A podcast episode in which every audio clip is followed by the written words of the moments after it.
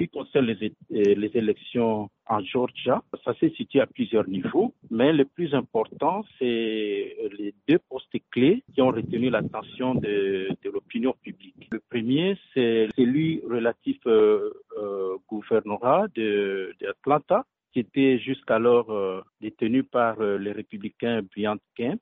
Et il a eu la chance de maintenir euh, ce poste en dépit de divergences qui s'étaient manifestées lors des élections de 2020, où il n'a pas eu accédé à la requête de son mentor, euh, euh, le président euh, Trump, qui avait voulu, en ce qui concerne les décomptes de voix ou la, la reprise des comptes de voix, qu'il puisse accorder, qu'il puisse accéder à cela. Donc, en dépit de ces divergences, Brian Kemp a, eu un et il a son poste. Mais la bataille reste très serrée en ce qui concerne le poste du sénateur. Il y a deux concurrents euh, qui sont euh, en lice.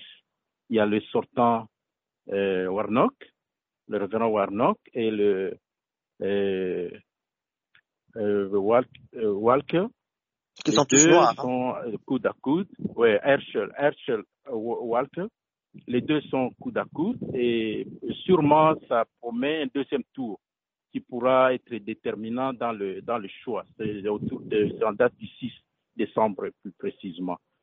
Mais qu'est-ce qui explique que- qu'il n'y ait pas eu euh, une vague rouge, c'est-à-dire une vague républicaine comme certains l'ont annoncé euh, dans des sondages et dans le média?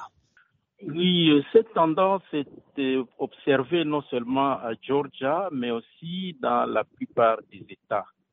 Euh, bon, je peux dire que les élections de 2020 ont laissé euh, quelques traces dans, dans l'opinion publique, où euh, les faits qui se sont qui s'étaient déroulés, des actes de, de violence, n'ont pas vraiment accroché la plupart des de la plupart des électeurs.